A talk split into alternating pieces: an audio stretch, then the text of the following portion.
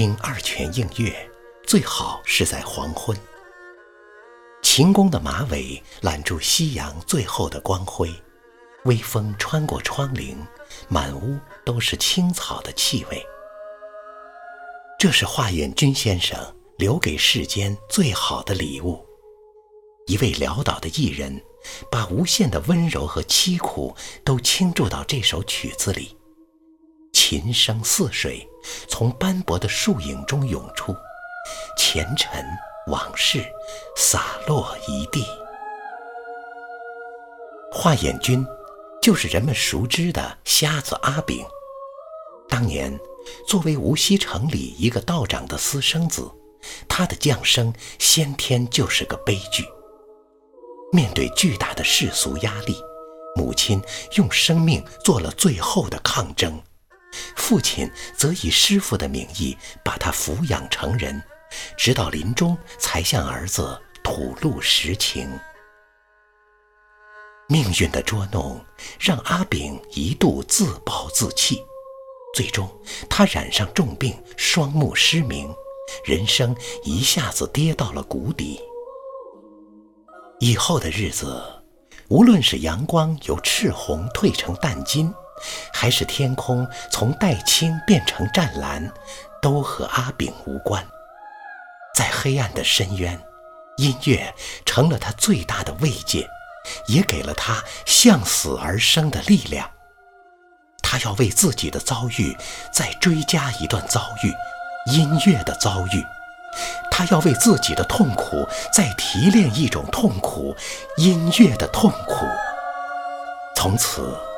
洞虚宫的雷尊殿少了一位当家道长华彦钧，无锡城的街头巷尾多了一个拉二胡的瞎子阿炳。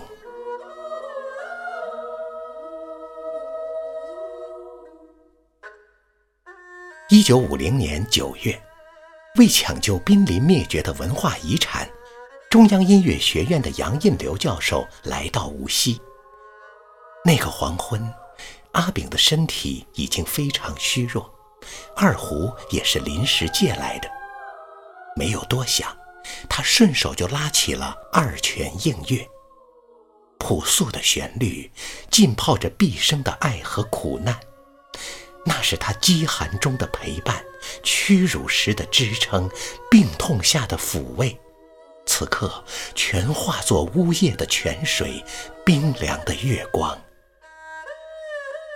一曲终了，杨印流早已热泪盈眶。阿炳静默着，他知道自己遇上了知音。今天，我们无法统计这世上到底有多少人，在听到二泉映月时会为之心碎，为之流泪。他们都应该是阿炳的知音吧。半个世纪以来，阿炳个人的命运，在婉转幽咽的曲调中，已化作皓月当空的大爱，唤起全人类共同的悲悯。一腔凄楚，超越了时间，超越了国界。此曲只应天上有。